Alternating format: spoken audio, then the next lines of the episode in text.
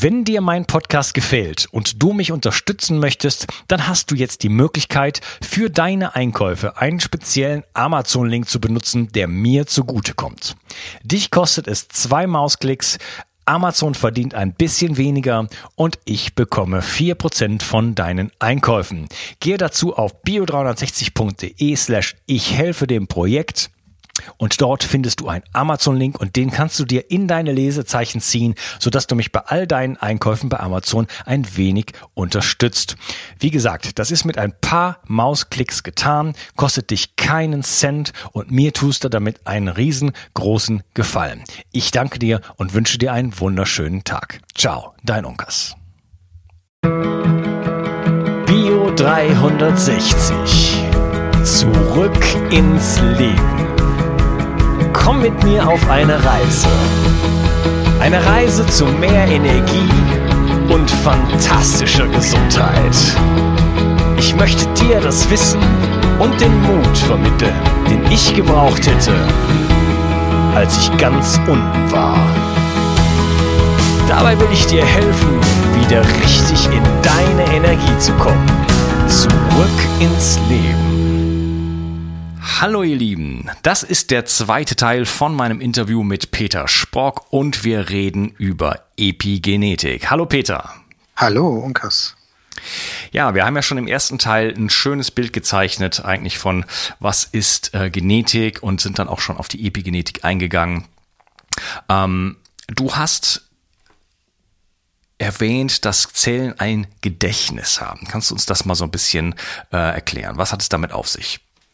Ja, ähm, das Gedächtnis der Zellen bedeutet eigentlich ausführlicher Gedächtnis der Zellen für Umwelteinflüsse.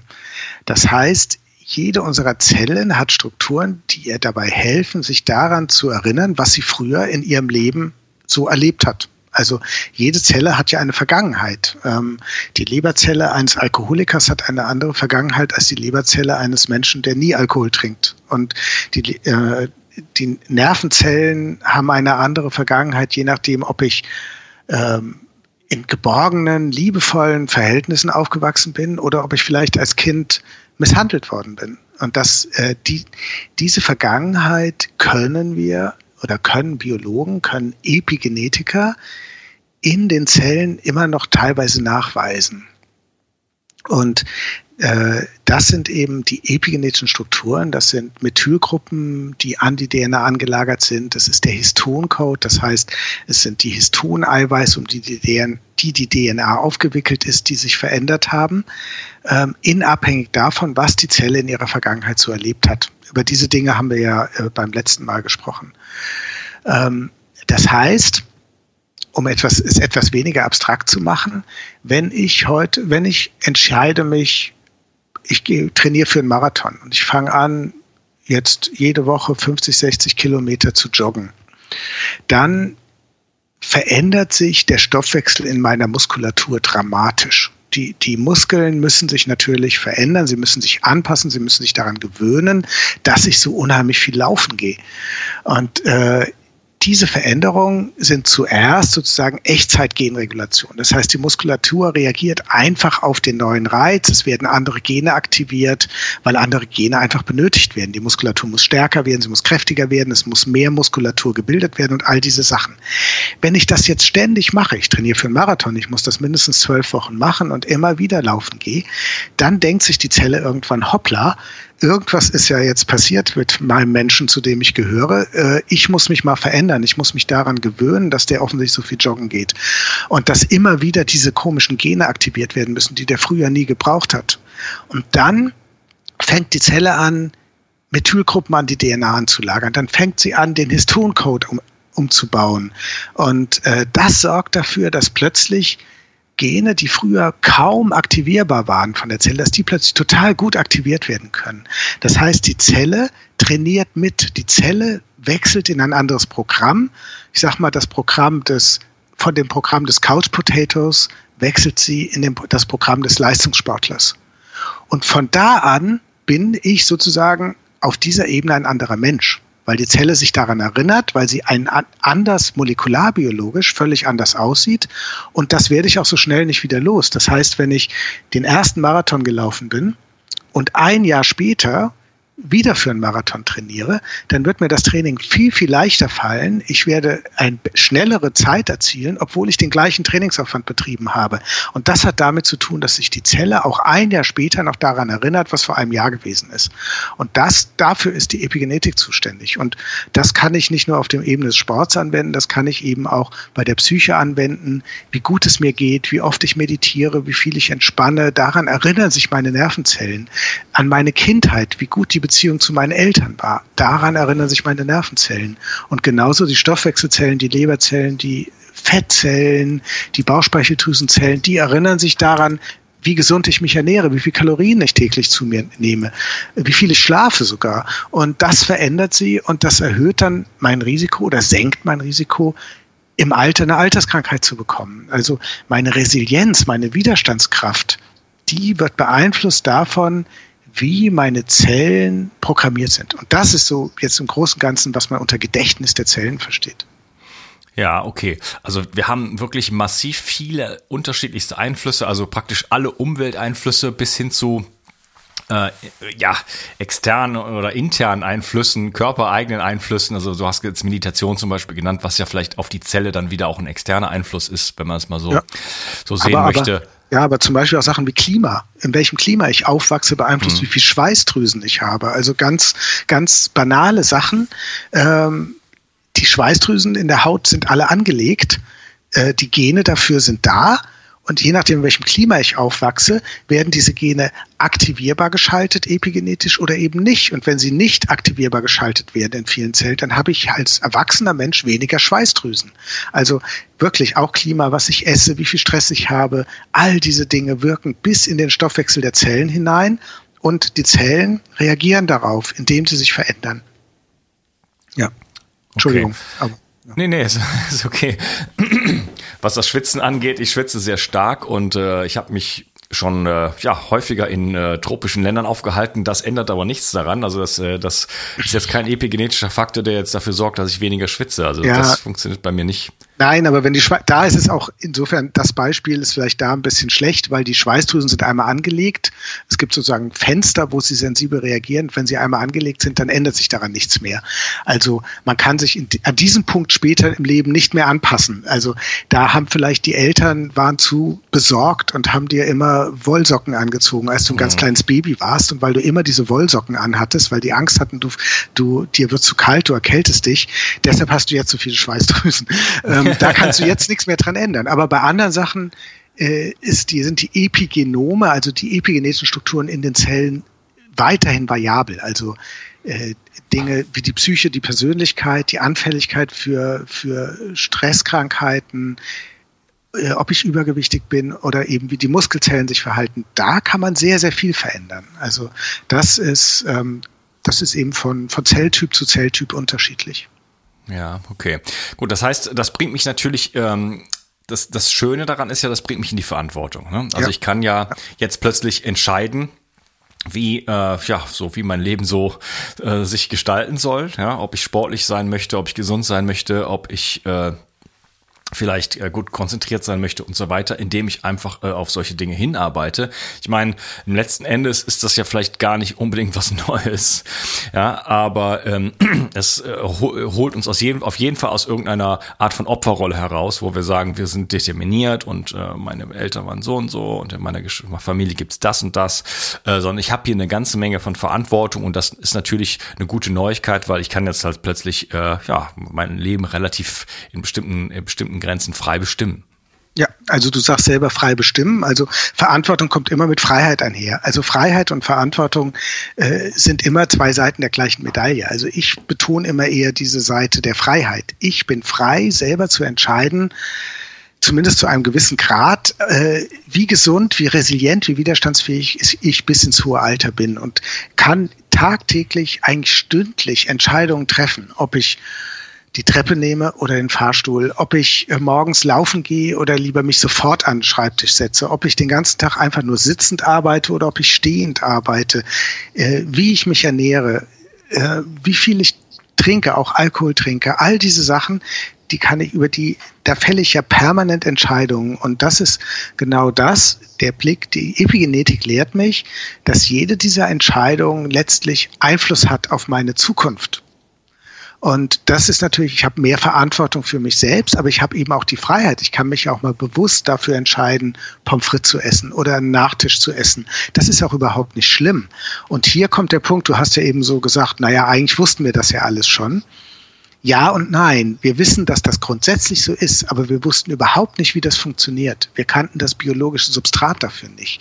Und das ist das sensationell Neue jetzt, das, wo wir jetzt wissen, wie das funktioniert und wissen, was auf der Ebene der Zelle ähm, tatsächlich passiert. Jetzt kann ich viel, viel entspannter an die Sache rangehen. Ich kann auch mal Pommes essen. Ich kann mir abends auch mal mich aufs Sofa setzen und nur ferngucken und Chipstüte in mich reinmümmeln. Das ist überhaupt nicht schlimm. Ich muss nur ungefähr darauf achten, dass es sich die Waage hält äh, oder dass die positiven Botschaften überwiegen, dass also die Zellen, die ja in einem riesigen Spektrum sich gesund, vernünftig entwickeln können, die müssen nur in der Tendenz in die richtige Richtung gehen, wenn ich, ähm, wenn ich meine Gesundheit sozusagen positiv beeinflussen will, wenn ich mein Krankheitsrisiko senken will. Ähm, und das ist, das ist eine ganz, das ist die eine neue Botschaft dabei. Ich muss nichts übertreiben. Ich muss auch nicht irgendwo zu dogmatisch werden. Ich muss auch meinen persönlichen Weg finden, weil der ist sehr wohl ein Stück weit auch von den Genvarianten, die ich geerbt habe, abhängig. Er ist zum Stück weit auch von der Prägung aus meiner Kindheit abhängig. Das heißt, jeder Mensch ist individuell total verschieden. Er hat unter, tatsächlich unterschiedliche Gene. Er hat auch eine unterschiedliche Vergangenheit. Die Eltern haben schon einen unterschiedlichen Lebensstil gehabt. Da kommen wir, glaube ich, noch drauf, ähm, dass das natürlich auch wichtig ist und das hat auch viel mit Epigenetik zu tun.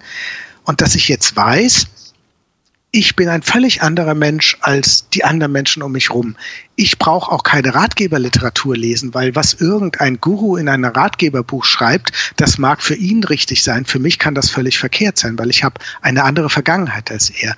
Und die, die Epigenetik erklärt mir jetzt, dass ich auf der Basis meiner eigenen Gene und auf der Basis meiner eigenen Vergangenheit in der Lage bin, diese Gene neu zu regulieren und dazu muss ich aber meinen eigenen Weg finden. Ich muss meiner eigenen Intuition folgen. Ich muss ausprobieren und schauen, was ist gut für mich, was ist schlecht für mich. Und das ist das völlig Neue. Und das finde ich, das gab es vorher so nicht, weil man die, die Grundmechanismen dahinter nicht verstanden hatte. Mhm, ja, natürlich hilft schon ein paar Strategien an der Hand zu haben und äh, sich so ein bisschen orientieren ja, zu können. Ja, wir, haben ja, wir haben ja alles verlernt, ja. Das ist ja. ja. heutzutage das Problem. Also wir bräuchten ja auch keine Erkenntnis um Ethik, Epigenetik, um sich um uns kümmern zu können. Aber wir haben ja verlernt, äh, wir wissen ja gar nicht mehr heutzutage, was sind eigentlich natürliche Nahrungsmittel, was ist natürliche Bewegung, äh, was ist natürliches Licht und so weiter und so fort. Genau. Naja, also ja. im Grunde wissen wir es schon. Also wir wissen eigentlich, was gut für uns ist, was gesund ist. Wir wissen alle, wir müssen uns mehr bewegen. Wir dürfen nicht den ganzen Tag auf dem Stuhl rumsitzen. Wir wissen, wir sollten nicht rauchen. Wir sollten nicht zu viel trinken. Wir wissen, man muss Kinder lieb haben. Ähm, wir wissen, wir müssen das Tageslicht, das ist viel wirkungsvoller als das Licht in den, äh, in den Räumen. Wir wissen, abends ist Kunstlicht gefährlich. All diese Dinge wissen wir. Wir wissen auch, dass eine ausgewogene Ernährung gesund ist, eine abwechslungsreiche, vielfältige Ernährung oft fehlt es ja nicht dabei, dass wir das nicht wissen, sondern es fehlt daran, dass wir nicht motiviert sind, diese Dinge tatsächlich mhm. durchzuziehen, einzuhalten und Tag für Tag darauf zu achten oder zumindest drei, vier Tage in der Woche darauf zu achten, dass wir die gesunden Dinge tun. Und diese Motivation, die erhöht das Wissen um die Epigenetik ganz gewaltig. Das kriege ich auch immer als Rückmeldung bei meinen Vorträgen oder von meinen Lesern, äh, teilweise auch von Psychotherapeuten, die äh, mit ihren, ihren Klienten ganz anders umgehen können, weil sie ihnen erklären, was wir hier tun, wenn wir Psychotherapie machen, das verändert die Molekularbiologie in ihren Zellen, das verändert ihre Epigenetik. Und sie haben die Chance, äh, etwas zu verändern. Sie müssen sich, sie müssen es nur tun und sie müssen es immer wieder tun und nicht nur beim Wellnessurlaub zwei Wochen im Jahr. Das bringt nämlich gar nichts. Das programmiert keine Zellen um, sondern sie müssen es in ihren Alltag einbauen und immer wieder drei, vier, fünf Tage in der Woche tun. Und dann werden sie ein anderer Mensch. Und das ist ein völlig neuer Blick. Und diese Motivation daraus, die ziehen wir, ganz viele Menschen, das habe ich schon gelernt, ziehen das daraus, dass sie plötzlich kapieren, dass es diese Ebene der Epigenetik gibt. Und das ist in meinen Augen wirklich etwas völlig Neues. Hm, okay, also wir können uns programmieren Und äh, sind die Dinge, die wir jeden Tag machen, die dann letzten Endes die entscheidenden Programme schreiben. Und äh, ja, da kann ich dann so über die Jahrzehnte sozusagen hinweg äh, Programme schreiben, sag ich mal, die mir, äh, die mir liegen. Also äh, vielleicht in Richtung Langlebigkeit, guter, guter Gesundheit und so weiter gehen, äh, einen bestimmten Körperbau anprogrammieren und so weiter. Ähm, das ist ja durchaus dann auch ein interessantes Projekt, dass ich sage, okay, ich bin jetzt so und so viele Jahre alt, ich würde gerne in so eine Richtung gehen, was muss ich dafür machen? Ähm, äh, das ist also ein Bewusstsein, was man haben kann, was jetzt äh, vielleicht eine gute Motivation ist dafür, äh, ein bisschen mehr für sich zu tun. Jetzt haben wir die ganze Zeit von sich selber geredet.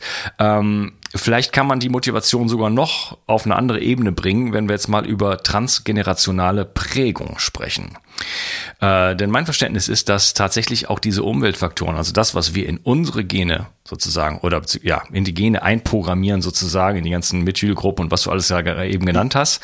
Da, da äh, vielleicht, wenn ich da ganz kurz einhaken darf, die Gene ja. verändern wir nie. Ja, ja, ja. Ne? Also das nur, weil das, das ist dieser, dieser Umbau sozusagen. Ne? Deswegen genau, also Methylgruppen und äh, wie hieß das nochmal? Äh, Histoncode. Histoncode, genau. Also der Text der Gene, der ist unveränderlich, der bleibt immer gleich. Ja, ja. Ähm, außer durch Mutationen dann. Das ist aber dann äh, ein Zufallsereignis. Aber wir können verändern, wie die Gene von den Zellen benutzt werden. Ja, Entschuldigung, wenn ich da eingehakt habe, aber das äh, deshalb sage ich nie, in die, das schreibt nicht in die Gene, sondern es schreibt Informationen an die Gene oder an neben die Gene. Die Gene. Mhm, okay, alles klar, genau. Das, das, es kommt mir so vor wie so ein, das ist in der Mitte ist so ein dünner Faden und außenrum ist ein totales Gewusel von, von Andockstellen und von. Äh genau so ist es auch. Wir denken immer, die DNA ist dieses wunderschöne Doppelhelixmolekül, aber wenn man sich das in der Zelle anguckt, sieht das völlig anders aus. Es ist ein Riesenknäuel, völlig unförmig und mit ganz vielen Proteinen, Enzymen da dran und äh, es, es ist überhaupt, es ist totales Chaos, genau. Ja, genau. So, und äh, wir können jetzt daran herrlich äh, rumprogrammieren und da entstehen die, die tollsten Sachen. Ja. Ähm, nur ähm, jetzt scheint es so zu sein, und da direkt, das ist direkt die nächste Frage für dich, geben wir das an die nächste Generation weiter oder geben wir dann nur wieder unsere DNA weiter und dann fängt alles von vorne an? Ja, das ist sozusagen die Gretchenfrage der Epigenetik. Ähm, wenn man so populäre Magazine aufschlägt, äh, dann, dann steht da immer drin, es gibt diese epigenetische Vererbung ähm, und deshalb erben wir die Traumata unserer Vorfahren und was weiß ich, was die im Weltkrieg erlebt haben, das beeinflusst immer noch, warum ich jetzt ähm, vielleicht zu Depressionen neige oder so. Das ist tatsächlich noch nicht bewiesen, dass das beim Menschen existiert. Also die klassische, also man muss bei epigenetischer Vererbung zunächst unterscheiden zwischen dem, was die Stammzellen in meinem Körper immer wieder weitergeben an Informationen an die Körperzellen, die von ihnen abstammen. Das ist methodische Vererbung, also Informationen, die schon als ich im Mutterleib war, sich eingeprägt haben in die Zellen, die werden im Körper immer weiter vererbt an die abstammenden Zellen, bis ich 100 Jahre alt bin, wenn ich denn mal so alt werde. Das ist auch epigenetische Vererbung, aber das hat nichts mit sexueller Vererbung zu tun, also mit Weitergabe der Informationen an die nächste Generation, an meine Kinder und Enkel. Und das, wie gesagt, ist die Gretchenfrage. Passiert auch das? Das heißt, werden Informationen in Keimzellen, epigenetische Informationen, Informationen darüber, wie viel Sport ich gemacht habe, wie ich mich ernährt habe, werden solche Informationen auch in meinen Keimzellen abgespeichert, also in meinen Samenzellen und werden dann weitergegeben im Zuge der Befruchtung an die nächste Generation, an meine Kinder und vielleicht sogar dann noch weiter an meine Enkel werden sie also, werden nicht nur die Gene, der Text der Gene weiter vererbt, wie man früher immer dachte, sondern wird auch Information darüber weiter vererbt, wie diese Gene reguliert werden sollen ob die Menschen, ob meine Kinder auch sportlicher sind oder ob sie eher zu Übergewicht neigen, ob sie ein erhöhtes, äh, ob sie besonders widerstandsfähig sind und ihnen Stress nichts anhaben kann, weil auch ich schon so eine tolle, super Kindheit gehabt habe. Ich nehmen wir an, ich habe eine tolle Kindheit gehabt, eine ganz tolle Bindung zu meinen Eltern. Meine Eltern war super, so war es übrigens auch. Ähm, dann kann ich davon ausgehen, wenn das stimmt, dass das meine Spermien verändert hat und dass auch dadurch auch meine Kinder besonders widerstandsfähige, stressresiliente Menschen sind. Das ist natürlich eine unheimlich spannende Theorie. Und ähm, man weiß bei Pflanzen, bei Würmern, bei Insekten, dass das tatsächlich passiert. Man weiß, die können Umweltanpassungen über viele Generationen weitervererben. Man hat aus in vielen Experimenten gefunden, dass auch Säugetiere offensichtlich epigenetische Informationen weitervererben. Man weiß es inzwischen sogar, dass das über drei Generationen hinweg passiert. Das ist ganz wichtig, weil das unterscheidet, das ist jetzt mehr so für die Experten, das unterscheidet transgenerationelle epigenetische Vererbung von sogenannter intergenerationellen epigenetischen Vererbung. Darauf gehe ich gleich nochmal ganz kurz ein, was da der Unterschied ist. Transgenerationelle Vererbung heißt nämlich, es muss tatsächlich über die Keimzellen Information weitergegeben worden sein. Das heißt, wenn ich eine das ist gerade jetzt publiziert worden, ganz neue Daten, sind ein paar Monate alt. Wenn ähm, ich eine männliche Maus ganz früh im Leben traumatisiere äh, und dann schaue, was mit ihren Nachkommen passiert. Die männliche Maus befruchtet dann irgendwann Eizellen, sie ist dann nie wieder da. Man kann das auch per künstlicher Befruchtung sogar machen, damit noch nicht mal Mutter und Vater sich begegnen.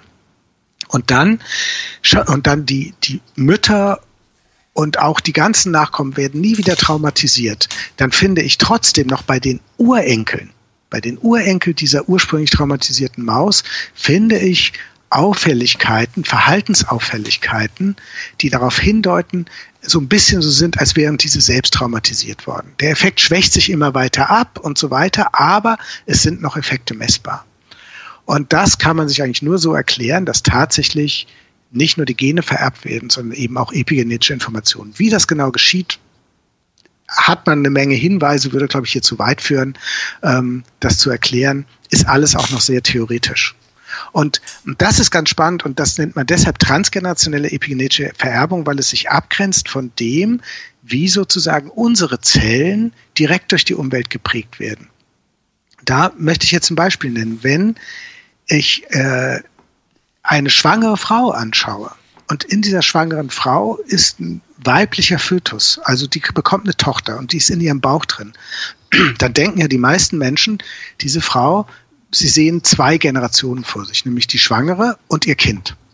In Wahrheit sehen wir aber drei Generationen vor uns. Die Schwangere, das Kind und in dem Kind sind ja schon die Eizellen vorhanden, die werden nämlich schon im Fötus gebildet, die Eizellen für die nächste Generation. Das heißt, wir haben die Schwangere, ihr Kind und ihr Enkelkind. Alles schon da sozusagen. Und wenn jetzt die Schwangere ähm, hungert, das ist relativ gut untersucht, oder wenn es ihr auch besonders gut geht, das ist jetzt eher theoretisch, das kann man nicht so gut untersuchen, aber dann verändert das die Epigenetik der Schwangeren selbst, ist ja logisch. Es verändert aber auch die Epigenetik des Fötus, also des Kindes der Schwangeren. Und es verändert sehr wahrscheinlich auch die Epigenetik in diesen Eizellen, die noch da sind. Und das alles ist sozusagen noch keine richtige epigenetische Vererbung, weil der Umwelteinfluss wirkt ja direkt auf die Eizelle. Und erst wenn es auch die Urenkel, wenn man da noch was messen kann, dann ist es richtige transgenerationelle epigenetische Vererbung. Und wie gesagt, die, ob die existiert, ist bei Menschen noch umstritten. Es gibt aber immer mehr Hinweise dafür. Ich würde davon ausgehen, sie existiert. Die Frage ist eher, ist sie wirklich so wichtig oder gibt es andere wichtige Einflüsse?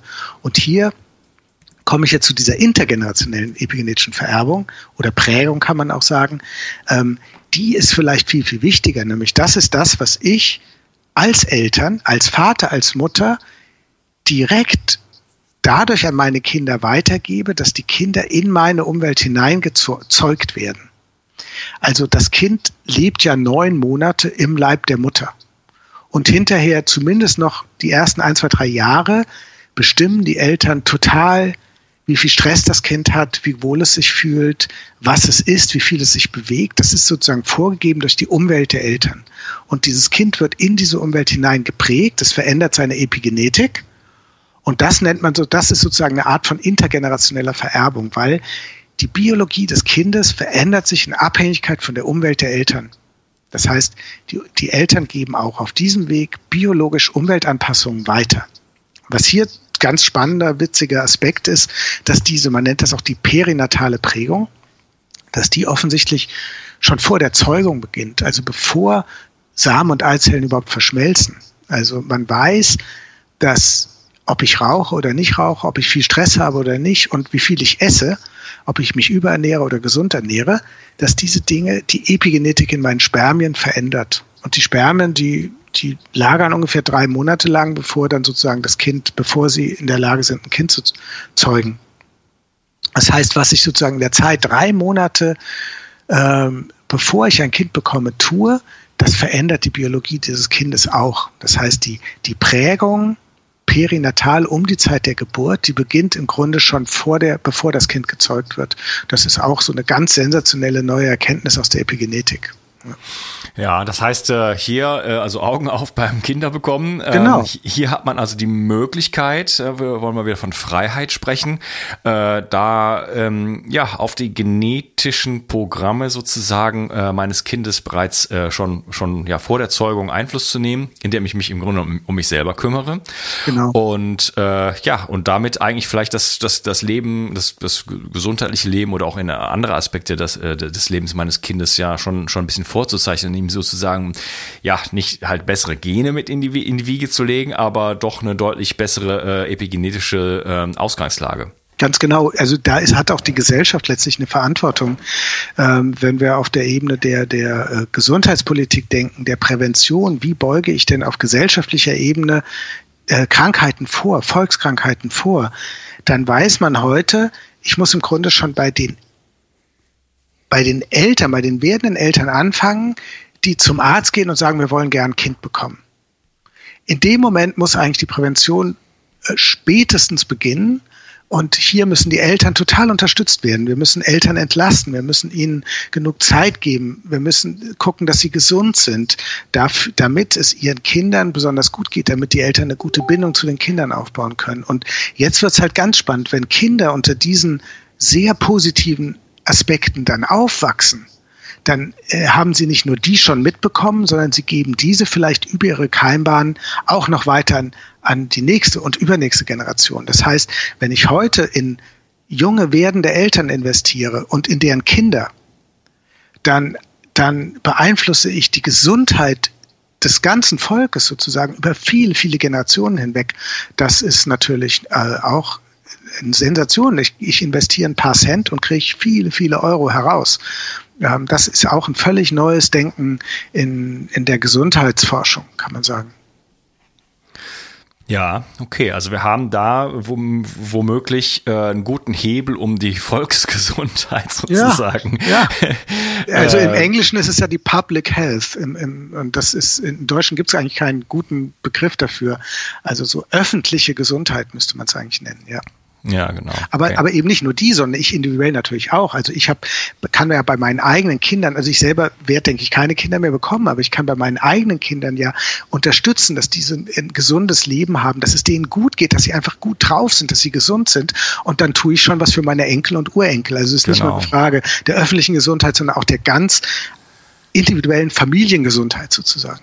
Ja, das ist ja eine Perspektive, die, äh, also wir leben ja in heute so einer so einer Art sogenannten Demokratie, ja, wo sich führende Herrschaften für vier Jahre um ein Land kümmern und danach nicht mehr. Ja. Äh, das war ja früher anders. Ne? Da war man dann irgendwie König und dann die ganze Familie halt schon immer und dann hat man sich um das Land mehr oder weniger gut gekümmert, aber es war halt, das ist halt meins. Ne? Also äh, was ich jetzt heute baue, das steht dann auch in 50 Jahren noch und das gehört dann auch dann meinem, meinem, meinem Sohn und so weiter und, und seinem Enkel. Das ist ja eine ganz andere Perspektive auf mein Leben äh, als als Herrscher, als als als als zentrales Element von von meinem Leben, sag ich jetzt mal, äh, als wenn ich immer nur so ein kurzer so ein kurzer Zaungast irgendwie bin. Ne? Ja. Und äh, da ist ja vielleicht jetzt die Epigenetik bringt mich dann macht mich sozusagen den, äh, zum König meines eigenen Reiches. Ja, also ich, ich finde es immer ein bisschen schwierig, das als Machtfrage zu sehen. Also es wird ja auch oft gesagt, wir haben Macht über unsere Gene, weil wir eben über die Epigenetik beeinflussen können, wie diese Gene reguliert werden. Ähm, ich finde, es ist keine Frage von Macht, sondern es ist eine Frage von Kooperation. Also Biologie ist, also jedes Lebewesen ist hoch kooperativ, ist auf Kooperation angewiesen. Wir sind ja auch hochsoziale Wesen. Und deshalb denke ich ganz nebenbei auch, ist Demokratie schon die richtige Politikform. Aber äh, auf der Ebene der Biologie heißt das, wir haben nun mal Gene geerbt. Wir haben unsere 23.000 Gene wir haben sie zweimal, einmal vom Vater, einmal von der Mutter und wir können die nicht ändern. Das ist schon ein Stück weit Schicksal. Aber es ist natürlich nur insoweit Schicksal, als dass wir, ähm, als dass wir jetzt beeinflussen können, was wir aus diesen Genen machen. Und ob ich gesund bleibe oder krank werde und ob ich eine gute Bildung habe oder eine schlechte, ob ich erfolgreich bin oder nicht, ob ich ähm, ein Psychopath bin oder ob ich mit meinen Kindern positiv umgehe, all diese Dinge verändern die Regulation von tausenden Genen zugleich. Das heißt, es ist nicht entscheidend, wie ich bin, es ist nicht entscheidend, was ich geerbt habe, sondern es ist entscheidend, was ich daraus mache. Und was ich daraus mache, hängt davon ab, wie ich lebe. Und das, wie gesagt, ist keine Machtfrage, sondern es ist eine Frage, wie ich mit meinen Genen kooperiere. Wenn ich mit meinen Genen gut zusammenarbeite, hier kommt auch wieder diese Individualität mit rein, dass ich als Mensch aus meinen Genen natürlich was anderes rausholen kann als vielleicht mein Nachbar. Das, äh, und, und deshalb ist es eine Kooperationsfrage. Ich kann nicht alles machen. Wenn ich tatsächlich ein Gen für erblichen Brustkrebs geerbt habe, dann werde ich den mit relativ hoher Wahrscheinlichkeit bekommen. Das kann ich auch mit der Epigenetik kaum beeinflussen. Und wenn, dann ist es noch nicht gut erforscht, wie das gehen sollte. Aber, ähm, aber vieles, sehr, sehr vieles kann ich natürlich machen. Und deshalb ist es eben nicht die Frage der Macht, sondern von Kooperation.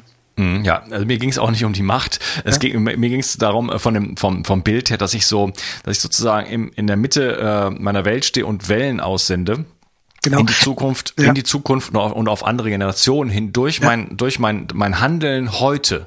Ja, ja? genau. Und, und, und dass ich eben nicht denke, ich bin die Marionette meiner Gene. Also die Gene ziehen an mir wie so und ich bin ihnen hilflos ausgeliefert, sondern im Gegenteil, ich kann den Prozess aktiv steuern. Und das wirkt sich in viele Generationen hinaus vielleicht sogar aus. Und ich kann ihn aktiv steuern in Zusammenarbeit mit meinen Genen. Das ist, Entschuldigung. Ja, genau. Äh, das, und das ist ja dann, das ist ja irgendwie motivierend, ne? Wenn ich denke, ich, ich arbeite sozusagen an dem Familien, an dem Geschick meiner Familie über mehrere Generationen hinaus. Ähm, das ist eine sehr befriedigende Angelegenheit. Ähm, ja, also wenn wir transgenerationale ähm, Prägung haben, auch wenn sie noch nicht bewiesen sind, kann das auch sein. Und du hast ja auch intergenerational genau, gesagt. die ist absolut bewiesen. Intergenerationell ist, ist, okay. es bewiesen. Und das ist, das reicht ja auch schon. Das wirkt ja auch schon bis in die Enkelgeneration hinein. Genau, das ist ja schon eine Menge. Also Enkelgeneration Und, heißt bei mir, ich bin äh, Enkelgeneration von der Kriegsgeneration. Äh, Ne? Ja, ja. So, also eine Generation, die hochgradig traumatisiert wurde. Ja, muss man ja mal so, genau. so, so sagen. Äh, Gibt es dafür Anzeichen, dass sich das äh, bei uns in, also in meiner Generation, dass sich das noch äh, irgendwo äh, be bemerkbar macht? Es ist extrem schwierig, das zu sagen. Also manche Psychologen behaupten das. Also man kann Tests machen. Es gibt ja die, es, es, es gibt ähm, es gibt tatsächlich Hinweise darauf, dass solche Effekte da sind. Dass, ähm, es gibt auch Studien, die das ganz gut untersucht haben. Eine zeigt, die ist allerdings jetzt nicht bei Deutschen gemacht worden, sondern in brasilianischen Favelas, in so Slums, wo ganz viel Gewalt herrscht. Da hat man tatsächlich festgestellt, dass äh, Jugendliche epigenetisch anders sind, wenn ihre Großmütter mütterlicherseits, also da, wo schon diese Eizellen da waren, wenn die während der Schwangerschaft ähm, ganz viel Gewalterfahrungen hatten, dann wirkt sich das offensichtlich auf deren Enkel epigenetisch noch aus. Und aus anderen Studien weiß man auch, dass ähm, wenn die Mutter während der Schwangerschaft ganz heftig ähm, traumatisiert worden ist, Gewalt erlebt hat, dass dann, dann können Sie das noch bei 10- bis 19-jährigen Kindern äh, nachweisen und Sie können sogar sehen, dass die Stressregulation von diesen Kindern epigenetisch verändert ist. Also die intergenerationalen Aspekte, die sind sehr gut untersucht, die sind definitiv da und sie pflanzen sich, das muss man ja auch sich so vorstellen, sie pflanzen sich ja von Generation zu Generation wahrscheinlich auch fort.